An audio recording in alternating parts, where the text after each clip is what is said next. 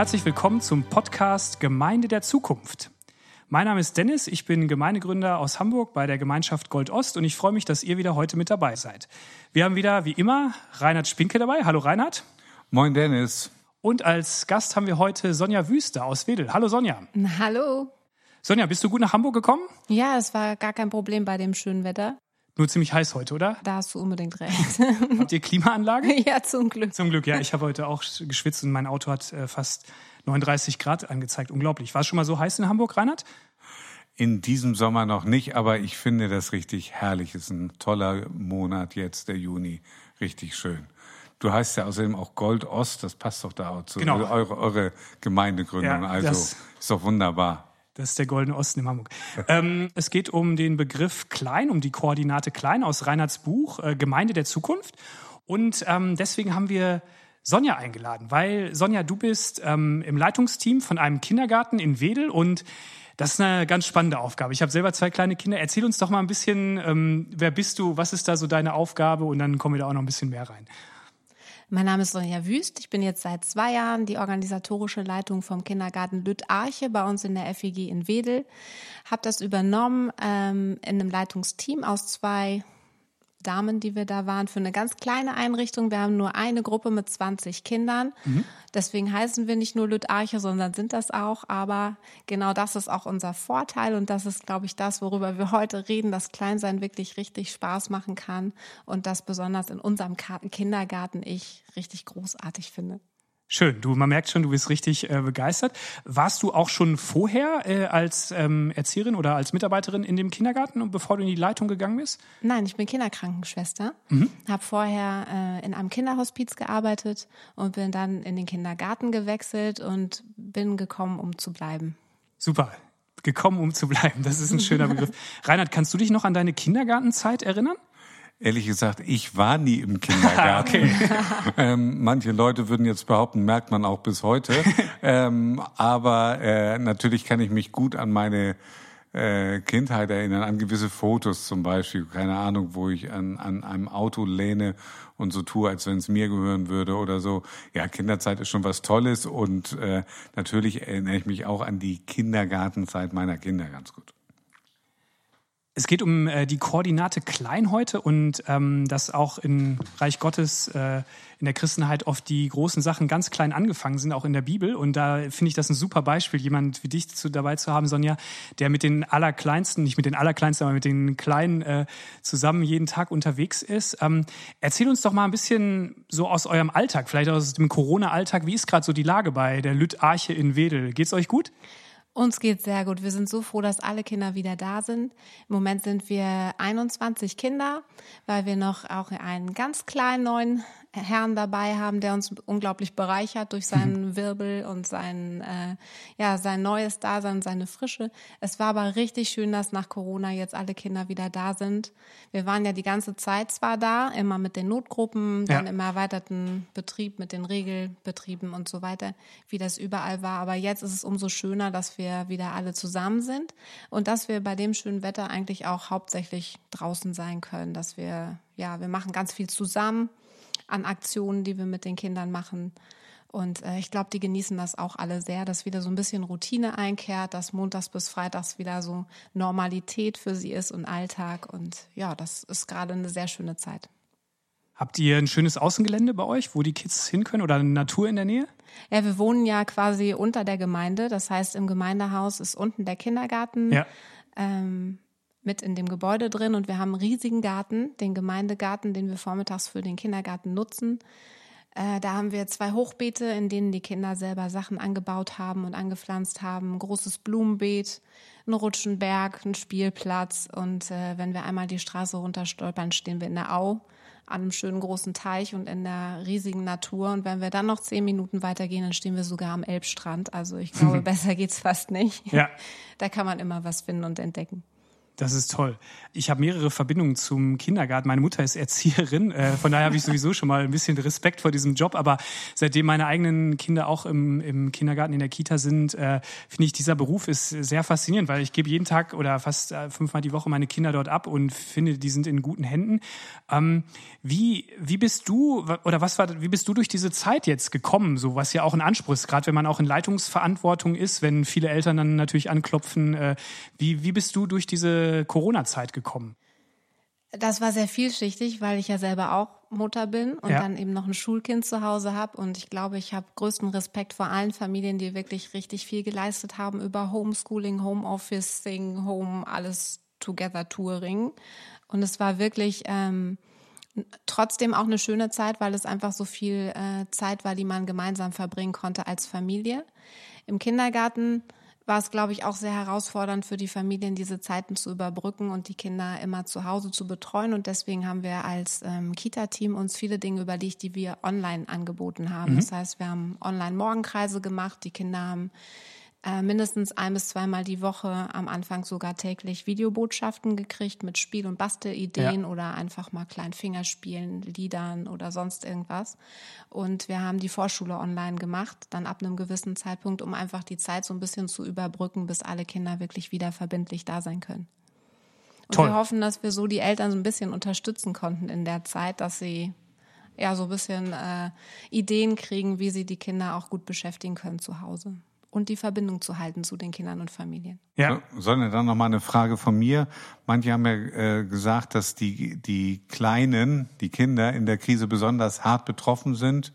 Wie hast du das erlebt? Welchen Eindruck hast du von äh, euren Kindern, nachdem sie jetzt ja auch wieder offensichtlich bei euch im Kindergarten sind? Und vielleicht auch bei Gemeinde, vielleicht kannst du da auch nochmal, auch von Gemeinden höre ich das oft, dass, dass die auch sagen, es ist super schwierig, mit den Kindern in der Krise da unterwegs zu sein. Ich glaube, dass das für die Familien schon wirklich sehr anstrengend war. Und ich bin unseren Eltern da sehr dankbar, dass sie so lange Zeit das geschafft haben, das zu organisieren, dass sie das geschaffen konnten, die Kinder zu Hause zu betreuen. Ähm, und das kann ich auch gar nicht so richtig beurteilen, wie anstrengend das vielleicht für die Kinder auch manchmal zu Hause war, weil ich glaube, dass es sehr davon abhängt, wohnst du in einem Haus mit Garten, wohnst du in einer mhm. Mietwohnung ohne alles. Als die Kinder wieder da waren, war es schon ähm, für sie, glaube ich, erstmal wieder ein bisschen gewöhnungsbedürftig, mit so vielen Menschen zusammen zu sein, weil es laut ist, weil es wild ist, weil die Regeln wieder ein bisschen, ähm, oder die Regeln hört sich so streng an, aber dieses Miteinander wieder erst ein bisschen geübt werden muss. Aber im Kindergarten ist es oft so, sie kommen durch die Tür und es hat ja diese diese Vertrautheit, die es vorher auch hatte, die, in die sie schnell wieder reinfinden. Und ich hoffe, dass unsere Einrichtung eben genau das vermittelt, dass wenn man durch die Tür tritt, dass es einfach dieses, ach, jetzt bin ich wieder da und jetzt sind wir wieder alle zusammen. Und das ging relativ schnell, dass die Gruppe da auch wieder gut reingefunden hat. Reinhard, ähm, du bist ja sozusagen der Kopf der Stiftung, äh, Stiftung FEGN, der Vorstand. Ähm, ist eine berechtigte Frage vielleicht mal. Warum gibt es einen Kindergarten in der FEGN, wo es ja eigentlich viel um Diakonie und Gemeinde gibt, aber warum ist zum Beispiel auch ein Kindergarten dabei? Also ein Kindergarten ist dabei, weil natürlich Bildung und das Prägen von, von jungen Menschen schon immer Teil von Diakonie war. Und weil wir merken, dass in unserer Zeit die die Eltern ja auch beruflich sehr herausfordert, dass das super komplex ist, dass Leute da auch Unterstützung brauchen und deshalb machen wir das gerne, dass wir da auch Kindergärten haben. Es liegt offen gestanden dann aber auch immer an einzelnen Menschen, die die Initiative ergreifen, wie bei euch in Wedel. Da war das ja so, als das Gemeindezentrum neu gebaut wurde, dass einige gesagt haben, machen bauen wir von, von vornherein mit, denken wir mit.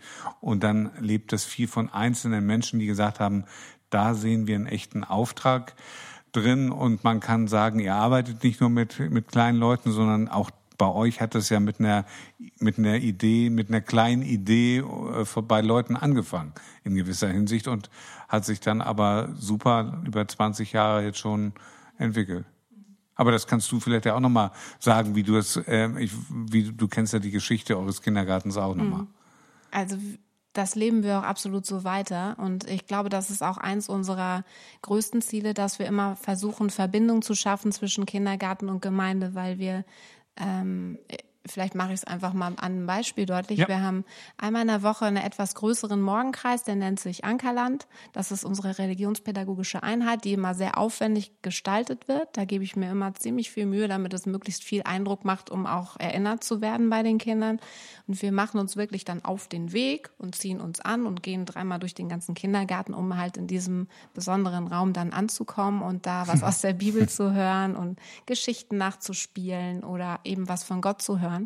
Und ich hoffe einfach, dass den Kindern durch das, was sie von Gott erfahren, dass sie die Besonderheit in sich spüren. Das ist das Konzept des Kindergartens, aber auch mein persönliches Anliegen, dass wir das, wovon wir selber überzeugt sind als Christen, dass Gott dieses Geschenk in uns reingelegt hat, an ihn glauben zu können und dass wir was Besonderes sind und wertvolle Menschen sind, dass die Kinder das spüren, nicht nur im Kindergarten, sondern dass wir das auch mit der Bibel in Verbindung bringen, durch die Gottesdienste, die wir normalerweise, wenn nicht Corona ist, viermal im Jahr machen.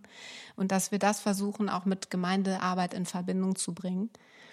Und ja, das ist immer wieder herausfordernd, durch Corona noch mal einmal mehr vielleicht, aber ich glaube, dass wir da wieder auch mal jetzt, wo die Zahlen runtergehen, viele tolle neue Ideen und auch Visionen haben, um das umzusetzen und da wieder ein bisschen Gas geben zu können. Sind bei euch auch äh, Kinder willkommen, die, wo die Eltern einen anderen Glauben haben? Ist das auch möglich oder sind es vor allem christliche Kinder, die bei euch sind? Nein, bei uns kann jeder kommen. Also wir haben auch Kinder, die äh, muslimischen Hintergrund Ja. sind. Wir haben auch durchaus Mitarbeiter, die aus anderen Kulturen und anderen Religionen stammen. Und das ist, ähm, das ist denen überlassen. Wir haben aber ein Konzept und das vertreten wir. Also wir beten jedes vor jeder Mahlzeit. Wir haben, wir singen christliche Lieder. Wir ähm, erwähnen immer wieder, wenn auch Situationen sind, was wir daraus vielleicht auch in der Bibel schon mal gehört haben, um auch den Bibel im Alltag ein bisschen wiederfinden zu können und das, was Gott sagt, immer wieder in Verbindung mit dem Alltag der Kinder zu bringen. Und ähm, da sind alle immer herzlich willkommen. Und das ist, glaube ich, auch Respekt vor anderen Religionen, den man da Ja. unbedingt haben kann und den man ja auch selber für sich in Anspruch nimmt an der Stelle. Ja, finde ich ganz toll. So, so lernen das die Kinder ja auch schon, dass sie eben willkommen sind in der christlichen Gemeinschaft, aber eben auch, dass die christlichen Kinder auch lernen, hey, es gibt auch noch was außerhalb meiner Welt sozusagen.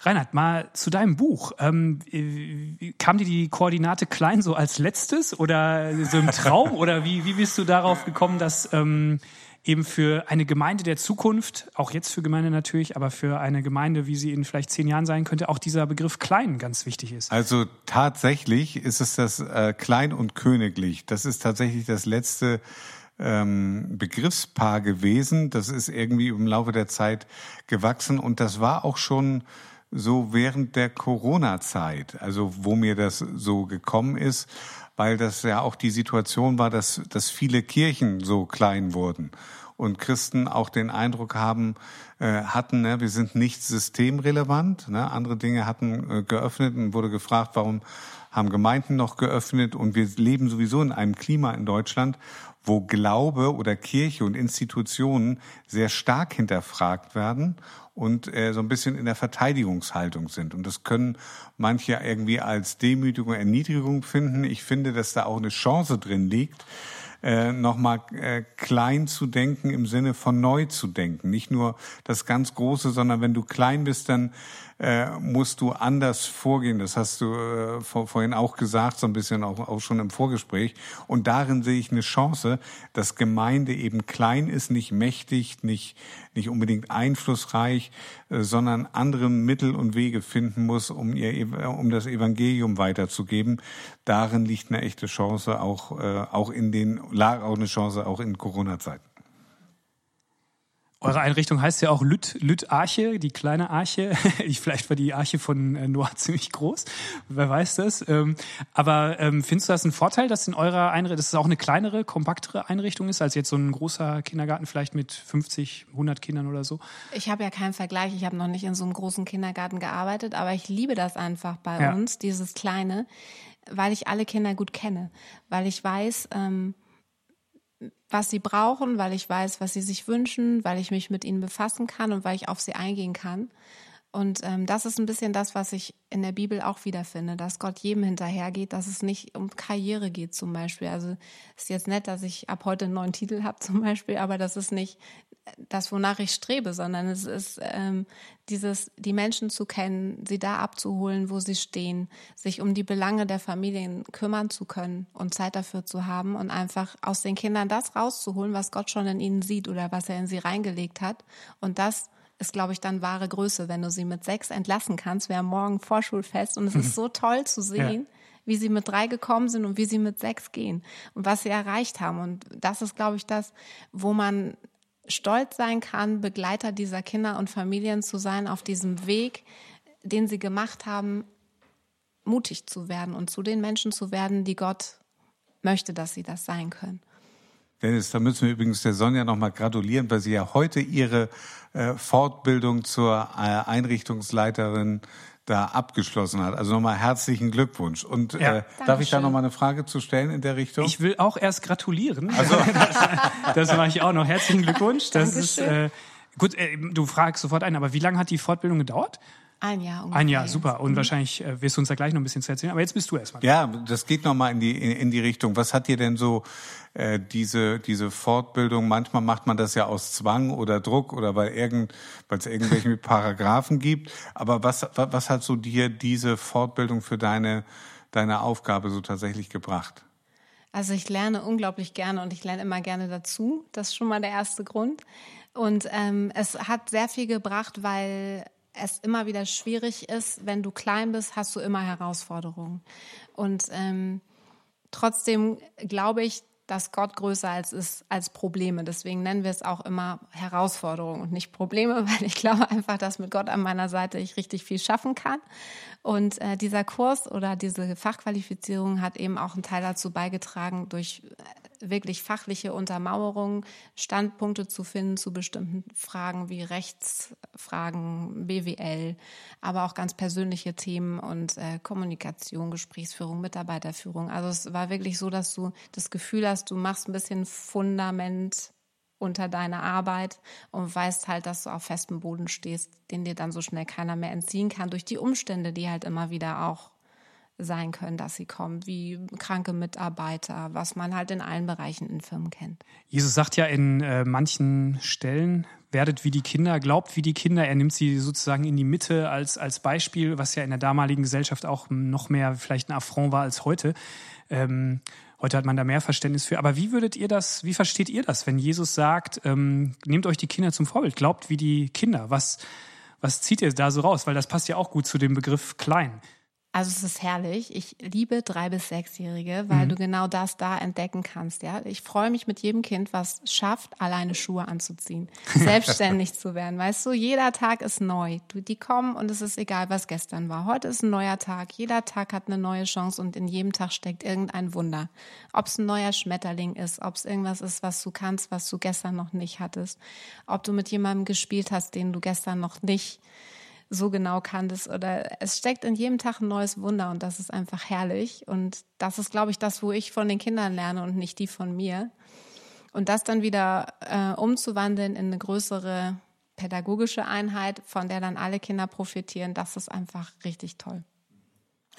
Und, und darf ich nochmal ergänzen? Also insgesamt glaube ich, dass dass natürlich diese Neugierde bei Kindern, äh, dass das etwas ist, also dieses, diese Lernbereitschaft und auch dieses Hilfe annehmen. Also Kinder haben in der Regel ja noch kein Problem, Hilfe anzunehmen, würde ich jetzt mal so sagen, sondern das wissen die und das gehört eigentlich mit dazu. Also Jünger sind ja Leute, die lernen, ne? Und äh, das, diese Haltung sollten wir uns bewahren, auch dass wir nicht nicht alles können und äh, dass wir auf Ergänzung angelegt sind, dass wir Hilfe brauchen. Das finde ich auch stark. Und es ist schade, wenn das manchmal im Leben verloren geht, auch bei Christen, wenn man meint, man müsste alles können und wenn man meint, man müsste immer zeigen, wie toll man ist oder so. Ne? Meine, meine Kids, die sind äh, drei und fünf. Ich, meistens will ich auch, dass das immer so bleibt, manchmal auch nicht. äh, weil das, wie du, ich glaube, das auch, das ist so eine schöne Zeit, einfach dieses ähm, Kleinkindalter. Ähm, ich fand auch bei, bei uns faszinierend, wir, wir haben das einfach gemacht, wir haben es versucht, wie wir es können, mal, mal schlechter, mal weniger, auch den Glauben so zu vermitteln oder ganz normal mit reinzunehmen. Und ich fand es so faszinierend, wie die Kids das einfach aufnehmen. Gerade so der Ältere, der Johann, ähm, dass für ihn das einfach auch was Normales ist, dass man betet, dass Gott irgendwie da ist. Äh, bei mir am Schreibtisch hängt so ein schönes Bild, wo er Gott im Himmel gemalt hat, der so einen Stein schiebt. Das finde ich immer, habe ich heute noch angeguckt, heute Morgen, das finde ich faszinierend irgendwie. Ähm, wie, was habt ihr so für ein, im, im Kindergarten in der Lüttarche so für ein, ja, nicht, ja, Konzept hört sich schon wieder so technisch an, aber du hast gerade erzählt, dass du, ähm, Sonja, auch so einen Tag immer vorbereitest oder so, so, so eine kleine Andacht. Wie, wie gehst du da vor? Was sind da für dich so wichtige Elemente? Für mich ist wichtig, dass das, was ich erzähle, in der Welt der Kinder wieder auftaucht dass sie das äh, begreifen können. Deswegen ja. sind meistens Sachen da, die sie anfassen können oder die wir hinterher durch Basteln, durch Bastelarbeiten oder Bilder, in denen wir es nochmal festhalten, mit nach Hause transportiert werden können. Aber vor allen Dingen, dass es echt ist, dass es authentisch ist, was ich erzähle und dass sie es bei mir wiederfinden können.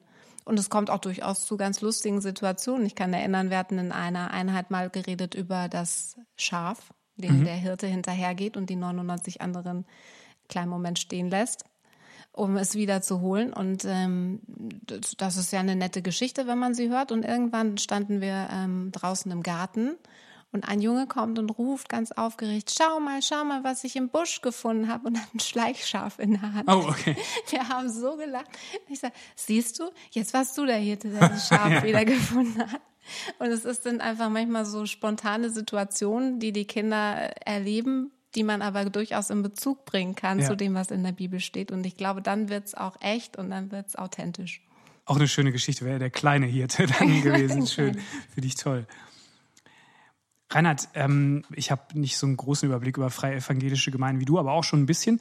Aber was mir immer auffällt, äh, so ähm, Kinder sind ja dort schon auch wichtig. Also es gibt an vielen Orten Kindergottesdienste, es gibt Gemeinden, die haben Kindergärten, es gibt Pfadfinderarbeiten, ähm, weil ja, wie empfindest du das? Ist das gerade eine große Chance oder auch gerade eine große Herausforderung, so die ähm, mit den Kindern in Gemeinde, in Kirche unterwegs zu sein? Wie empfindest du das? Also das Corona-Jahr war eine große Herausforderung für Gemeinden, Kinder zu erreichen, weil die Familien mit den Hygienekonzepten und so, das, das war echt, äh, äh echt schwierig. Äh, ansonsten würde ich schon sagen, dass Gemeinde ein Ort ist, wenn es gut läuft, wo ja zum Beispiel alle Generationen ihren Platz haben und wo man voneinander lernen kann. Und ich kenne viele Gemeinden, auch mit älteren Leuten, die sich auch tierisch freuen über kleine Kinder, die sie manchmal wie ihre eigenen Enkelkinder zum Beispiel behandeln, äh, wenn die eigenen Enkelkinder irgendwo woanders sind oder, oder gar nicht da. Aber Kinder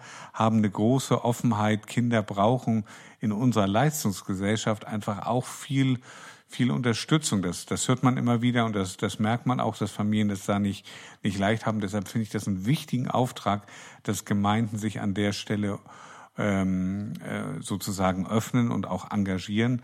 Und man kann auch sagen, dass, dass viele Menschen sagen, äh, wie, wenn sie über ihre äh, Bekehrung oder wie sie zum Glauben kommen berichten, dass das ganz häufig Wurzeln im Kindesalter hatte, dass da irgendwelche Beziehungen waren. Und deshalb ist das eine ganz wichtige Zeit. Sonja, wie sind bei euch da so die Verknüpfungen? Du hast schon erzählt, äh, die Freie Evangelische Gemeinde Wedel ist der Träger. Ihr seid dort auch in den Räumlichkeiten, aber gibt es dort auch noch mehr Verknüpfungen, so dass ihr, was weiß ich, Sachen zusammen macht oder dass da ehrenamtliche Mitarbeiter sind? Oder wie sind da so die Verknüpfungen?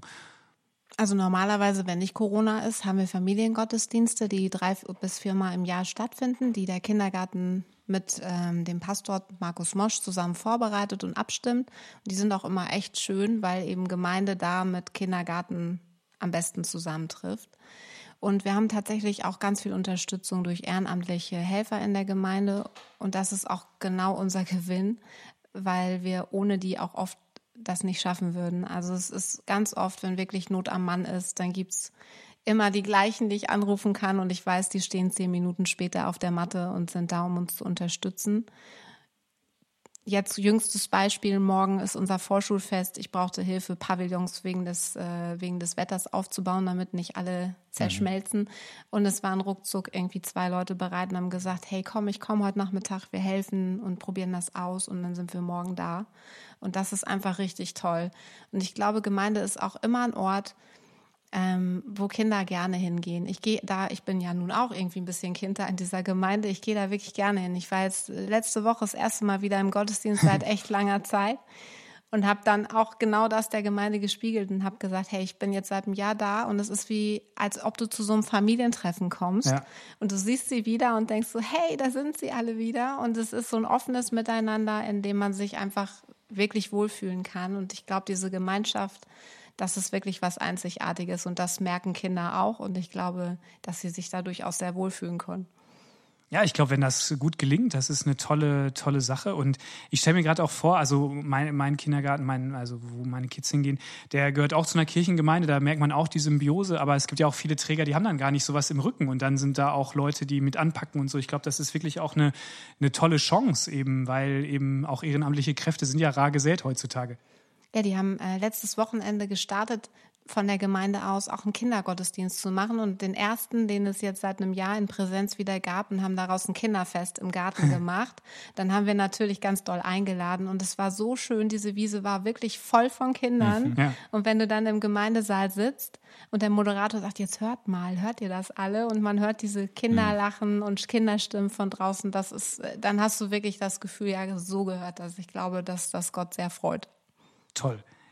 Ähm, du hast auch so uns im Vorfeld, im Vorgespräch von so einem ähm, Lied erzählt, was dir, was dich bewegt. Das heißt, ähm, kleine Hände. Ähm, magst du uns mal kurz erzählen, warum das wichtig für dich ist oder was da dich dran so begeistert? Ja, das Lied hat mich einfach angesprochen oder so, ja, es hat mich ganz viel begleitet in meiner Fachqualifikation, weil es genau diese Situation darstellt, dass du klein bist, aber große Träume hast und dass du als kleiner Mensch viel erreichen kannst weil aus einem kleinen Senfkorn eben auch ein großer, starker Baum wachsen kann und kleine Hände einfach viel schaffen können. Wir machen jetzt, das haben wir noch nie gemacht, aber wir hören jetzt mal kurz rein in diesen Song und äh, genießen es. Gerne.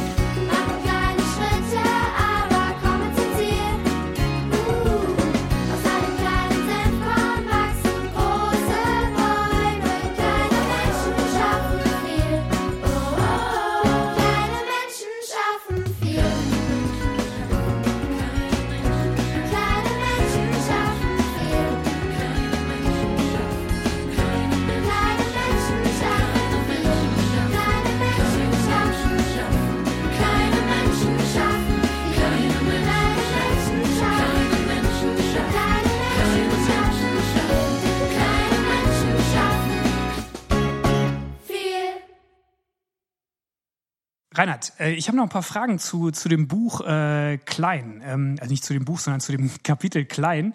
Ähm, du, du schreibst ja, dass ähm, vieles, also bringst natürlich viele Beispiele aus der Bibel, aber auch aus unserer heutigen Zeit und im Gegensatz zu vielen anderen Bereichen in der Welt, wo das Christentum wächst, jetzt in China oder in, in Fernost oder in, in Afrika, ist es ja in Deutschland und in, in der West, in Europa eher im Rückgang. Ähm, Müssen wir da auch noch mal ganz neu lernen, ähm, klein zu denken, wieder vielleicht äh, uns von diesem Kleinen auch aus der Bibel neu inspirieren zu lassen? Also das, das glaube ich in jedem Fall. Und ich glaube auch, dass das Chancen hat. Also wenn, wenn man mal so überlegt, was Kritik am christlichen Glauben angeht, dann ist es ja oft auch so, dass der, den Christen vorgeworfen wird, die hätten so viel Macht und so viel Geld und die Kreuzzüge und haben so als Mächtige ganz viel falsch gemacht. Ich glaube, das wird in Zukunft eine geringere Bedeutung spielen, diese Vorwürfe, weil wir weniger Macht und Einfluss haben. Und das muss nicht nur schlecht sein, sondern kann eine Chance sein, dass wir wieder anfangen, mehr zu dienen, dass es uns äh, deutlich zu machen, dass es nicht um Macht geht, nicht um Einfluss, sondern um Dienen und Liebe und natürlich um Jesus auch. Und äh, da können wir uns auch ans Neue Testament erinnern. Da müssen wir uns nicht nur an die letzten Jahrhunderte erinnern. Im Neuen Testament hatten die Christen keinen Einfluss. Die hatten keine Kirchen, die hatten äh, keine Aus, äh, keine Kohle, äh, nicht viele theologische Ausbildungsstätten oder so, sondern die hatten vor allem eine, eine große Liebe und die haben ihre kleine Kraft ganz Gott zur Verfügung gestellt und der hat was Großes draus gemacht. Das beeindruckt mich. Gibt ja in der Offenbarung äh, diesen, diesen Vers äh, äh, im Schreiben an die Gemeinde in Philadelphia, wo der Engel der Gemeinde sagt, du hast nur eine kleine Kraft, aber ich habe vor dir eine Tür geöffnet, die niemand zuschließen kann. Und das, ähm, also wo wir eine kleine Kraft haben, müssen wir uns mehr auf Gott verlassen und ihm mehr vertrauen. Und das tut uns manchmal einfach auch gut. Ähm, mal eine, kritische Frage an, an euch beide. Wenn ich jetzt mal so die Rolle von manchen Christen einnehme, ähm, die vielleicht auch darunter leiden, dass, dass ähm, sie nicht mehr so eine Rolle in der Gesellschaft spielen, dass vielleicht auch die Gemeinde klein ist, dass es da Stress gibt äh, und äh, vielleicht sind da noch Erwartungen auch, vielleicht vom Gemeindevorstand oder so. Aber man, kann ja auch schnell passieren, dass man Frust schiebt oder dass man auch so einen, so einen Mangel nur vor sich her schiebt oder auch vielleicht sich schämt, weil man sagt, ähm, was weiß ich, die Gemeinde XY im Nachbardorf, die floriert und unsere hier, da geht, da läuft überhaupt nichts und wir sind so klein und mini und Gott will doch eigentlich, dass wir wachsen und, und mächtig sind und groß sind. Ähm, wie, wie kann man da vielleicht auch, wenn man das so richtig so ein, so ein Frust oder so ein Schamgefühl in sich drin hat, wie kann man da vielleicht auch rauskommen und sagen, ja, ich bin klein, aber ich habe auch Selbstbewusstsein oder so. Wie können wir damit vielleicht umgehen?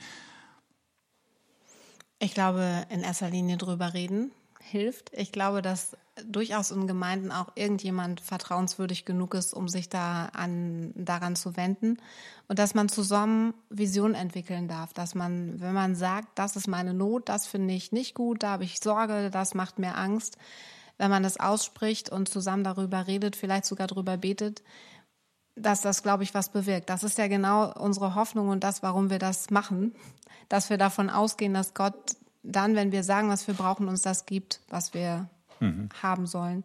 Und ich glaube, dass das ein Weg sein kann, um zu helfen. Und ich glaube, dass es auch sehr schwer ist und dass es viel, viel Überwindung kostet. Und ähm, die Kraft zu haben, ist nicht immer leicht, aber das ist auch der Vorteil kleiner Gemeinden, dass man das schaffen und überwinden kann. Und ich würde noch er ergänzen, also ich wünsche mir natürlich, dass alle Gemeinden den Wunsch haben, Menschen mit dem Evangelium zu erreichen und zu wachsen und da auch äh, was unternehmen und, und was machen. Aber dass mein, meine Identität oder mein Wert nicht daran hängt. Ne? Also Gott hat mich auch auch so lieb. Auch, also das fand ich auch in Corona-Zeiten nochmal wichtig. Es gab da ja manchmal Tage, wo viele Leute die, so die Frage hatten, was hat denn der Tag jetzt gebracht? Viel vom Computer gehockt, äh, viel gezoomt oder was weiß ich. War das, war das produktiv? Hat das irgendjemandem geholfen? Davon hängt aber nicht mein Wert ab. Gott liebt mich auch so. Und als ein geliebtes Kind Gottes tatsächlich auch, ist ja interessant, dass die Bibel da auch vom Kind redet, ähm, da will ich natürlich äh, für meinen Herrn alles geben und mit Begeisterung unterwegs sein, aber es macht nicht meinen Wert vor Gott aus.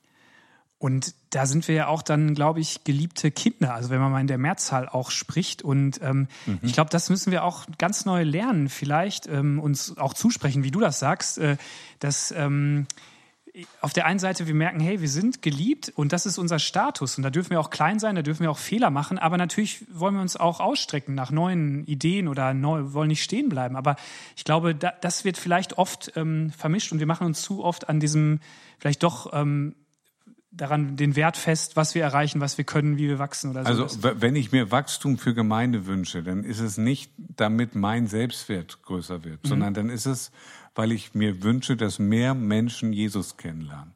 Und das dürfen wir nicht, nicht verwechseln. Also Menschen brauchen Jesus. Das finde ich ganz wichtig, ganz dringend. Aber das steigert nicht meinen Wert vor Jesus, wenn äh, meine Gemeinde gerade besser oder schlechter läuft. Und das, was ich dafür tun kann, ist ja einfach begeistert sein für das, was ich mache. Und meine Begeisterung steckt die anderen an. Mhm. Und das ist das, was wir, wo wir wieder bei den Kindern sind, was wir von denen lernen. Wenn die begeistert sind für was, dann sind sie auch überzeugt. Und wenn sie überzeugt ja. sind, sind sie mitreißend. Und mhm. das ist, was wir lernen von ihnen. Und ich glaube auch, wir können in dem, nicht in dem Selbstwert wachsen, dass wir den anders so festmachen, aber in diesem Wert, von den Jesus uns zuspricht, darin immer mehr das zu begreifen, in die Tiefe zu gehen, zu verstärken. Ich glaube, das hat, das hätte Wahnsinnsveränderung, hat es an vielen Orten schon. Du hast nämlich den schönen äh, Theologen äh, Henry Nouwen in deinem Buch erwähnt, den ich, also ich, ich habe nicht viel von ihm gelesen, aber das, was ich gelesen habe, das fand ich beeindruckend, weil der hat ja auch eine, auf der einen Seite erreicht er sehr, hat er sehr viele Menschen erreicht, auf der anderen Seite auch sehr viele Hindernisse erlebt in seinem Leben. Und ich möchte mal dieses Zitat vorlesen, was du geschrieben hast, und vielleicht könnt ihr oder erzähl mal bitte, was ihr dazu denkt zu dem Zitat. Also Henry Nouwen schreibt hier, warum wir uns in der westlichen Kultur mit kleinen Dingen oft schwer tun. Kennzeichen unseres Lebensstils in einer technisierten Wettbewerbsgesellschaft ist der allgegenwärtige Druck, der Aufstiegsorientierung heißt. Es fällt uns schwer, uns ein Leben außerhalb dieses am Aufstieg nach oben orientierten Lebensstils überhaupt vorzustellen. Unsere ganze Lebensweise ist um die Leiter des Erfolgs herum aufgebaut, mit dem Ziel, es an die Spitze zu schaffen.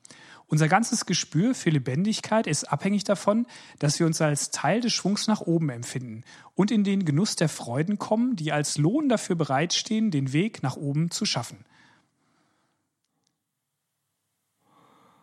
Ja, also nochmal, da denke ich an die, an die Corona-Zeit, wo wir das äh, nicht hatten. Ich denke auch daran, dass wir manchmal in christlichen Kreisen auch das haben, dass wir uns sehr darüber definieren, wer welche Position hat und dass es da auch viel Vergleichsdenken gibt. Also es gibt es nicht nur in der westlichen säkularen Kultur, sondern auch in der frommen Kultur, dieses Vergleichsdenken.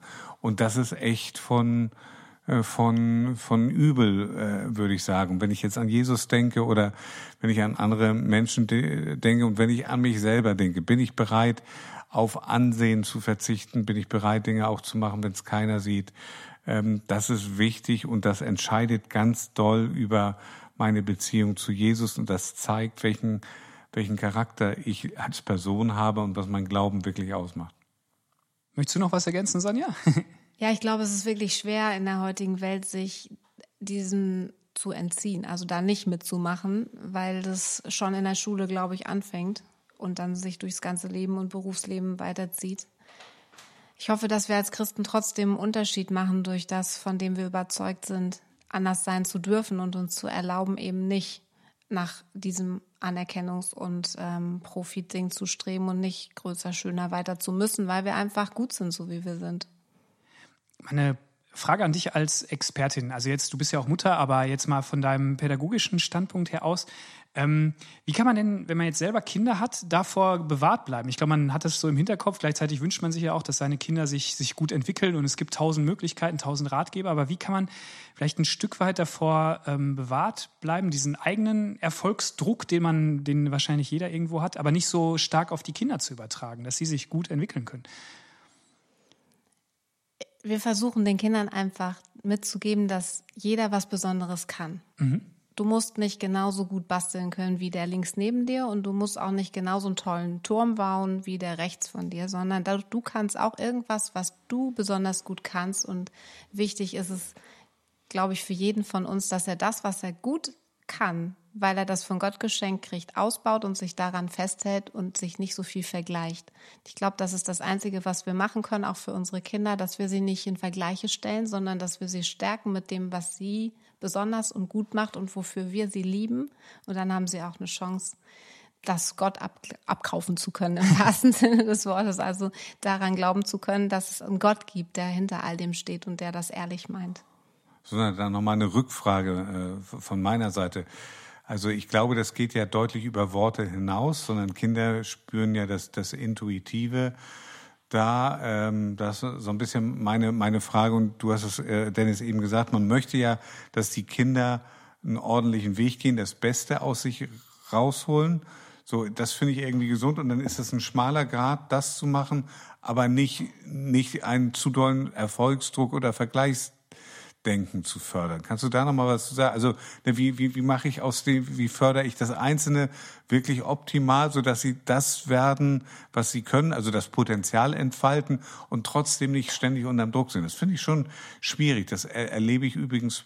Ich habe manchmal den Eindruck, weiß nicht, ob du das bestätigen würdest, dass Mädchen damit mehr noch mehr unter Druck sind als Jungs. In einem gewissen Alter ist es Jungs schied egal, aber äh, da ist fast manchmal noch ein höherer Druck. Mhm wir haben jetzt gerade Vorschulabschluss, deswegen fällt mir dazu spontan ein.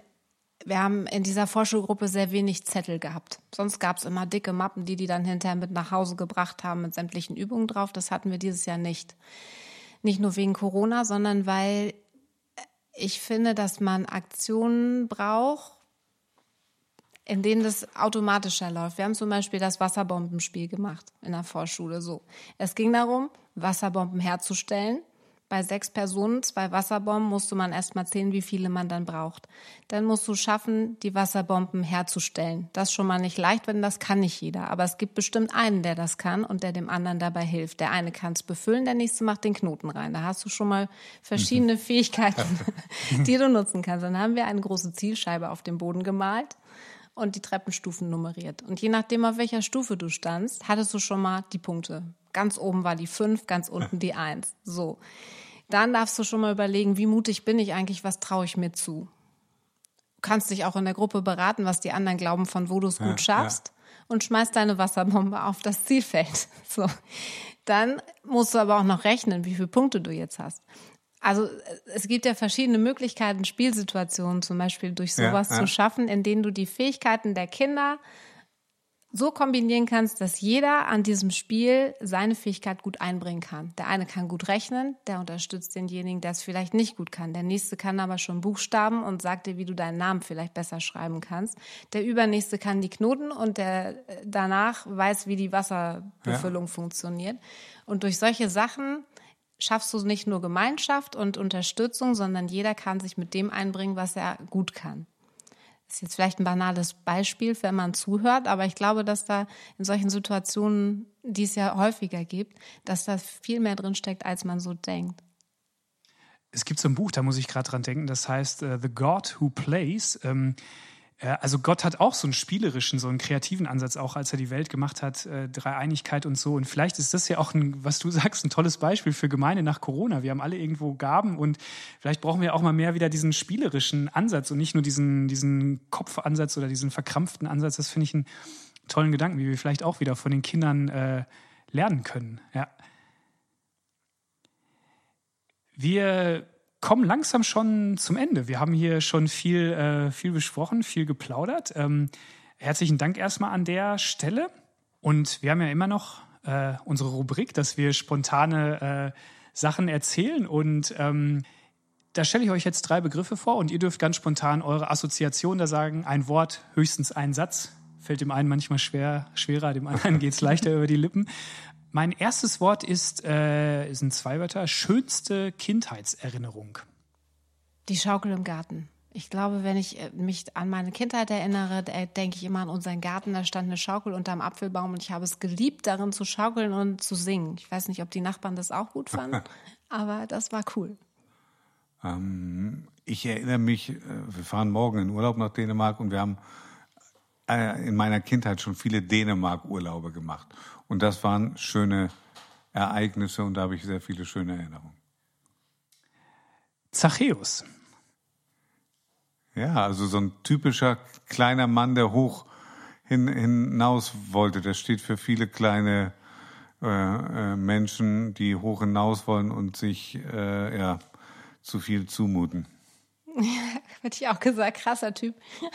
Aber am Ende hat es sich sehr gut gewendet für ihn. Und die letzte Frage, du hast sie vielleicht schon beantwortet, aber Reinhard, das interessiert mich mal bei dir. Lieblingskinderlied? Ähm, ja, Gott hat alle Kinder lieb. Hast du noch ein anderes, Sonja, außer kleine Hände? Ja, unser Hauptschlager im Moment ist äh, die Sorgensuppe. Aber ich komme gerade nicht auf den Titel, aber ich kann es dir gerne nachreichen. Ja, genau, vielleicht haben wir da auch noch rein, aber toller Titel auf jeden Fall, muss ja. ich auch mal gucken. Die Sorgensuppe. Die Sorgensuppe. Genau, ich habe immer, das kam irgendwann, als ich selber Kinder hatte, ähm, sage ich auch nochmal zum Schluss, da habe ich mich auch an so ein Kinderlied erinnert und habe nochmal den Text irgendwo gefunden im Internet. Und da fand ich den Satz schön, ähm, Jesus liebt Kinder, weil als ein Kind kam er zur Welt. Also Jesus war ja auch, wie, wie alles können wir wieder, Jesus war Mensch, er war auch Kind, hat das auch alles erlebt und deswegen liebt er auch die Kinder. Ganz, ganz herzlichen Dank äh, an euch beide, ähm, dass ihr Rede und Antwort gestanden habt. Danke für die Einblicke, Sonja, in eure wertvolle Arbeit. Ich finde das ganz, ganz toll, was ihr dort macht in Wedel und was du machst. Herzlichen Dank auch für alles Durchhalten während der Corona-Zeit und für alle Inspirationen und Ideen. Und ganz viel Gottes Segen auch für die Arbeit weiterhin. Danke, dass du hier dabei warst. Dankeschön, gerne. Ja. Und äh, Reinhard, hast du noch ein Wort? Ja, Jetzt kommt also, das, die Abrechnung, das Fazit in unserer letzten Folge. Ja, also ich, äh, also ich bin dankbar, dass wir die zehn Folgen jetzt so gemacht haben. Dank, dankbar, Sonja, dass du heute mit dabei warst äh, und finde es spannend, die unterschiedlichen Perspektiven. Ähm, ich, ich hoffe, dass das den Zuhörern insgesamt äh, Spaß macht, äh, auch diese Unterschiedlichkeit bei den Koordinaten wahrzunehmen. Und ähm, ich konnte bei jeder Folge was lernen. Und danke dir, Dennis, nochmal, dass du das so durchgezogen hast. Ähm, äh, herzlichen Dank, das hast du äh, einfach auch super gemacht. Und im Paket jetzt mit dem Podcast, mit dem Buch Gemeinde der Zukunft und dem Arbeitsheft hoffe ich, dass, dass Leute einfach Mut haben, über ihre, ihr eigenes Leben nachzudenken, über ihre Gemeinde und dass es da viel Inspiration von ausgeht. Ja. Vielen Dank auch an Michael an der Technik. Danke, dass du uns äh, unterstützt hast heute. Ähm, vielen Dank auch an alle anderen, die schon mal mitgeholfen haben. Äh, Danke auch an Jens Michaelis, der sich immer um den Ton kümmert. Das ist auch eine tolle Sache an all die sonst noch irgendwie beteiligt sind. Mir hat es auch viel Spaß gemacht. Und äh, ja, mal gucken, was wir in Zukunft machen, Reinhard. Vielleicht schreibst du noch mal ein Buch und wir machen dann noch mal einen Podcast oder wie auch immer. Oder das war's jetzt. Wir werden sehen. Wir freuen uns auf eure Rückmeldungen. Und bis dahin bleibt mir zu sagen, genießt den Sommer, ähm, habt eine gute Zeit und Gottes Segen für euch. Tschüss. Tschüss. Tschüss.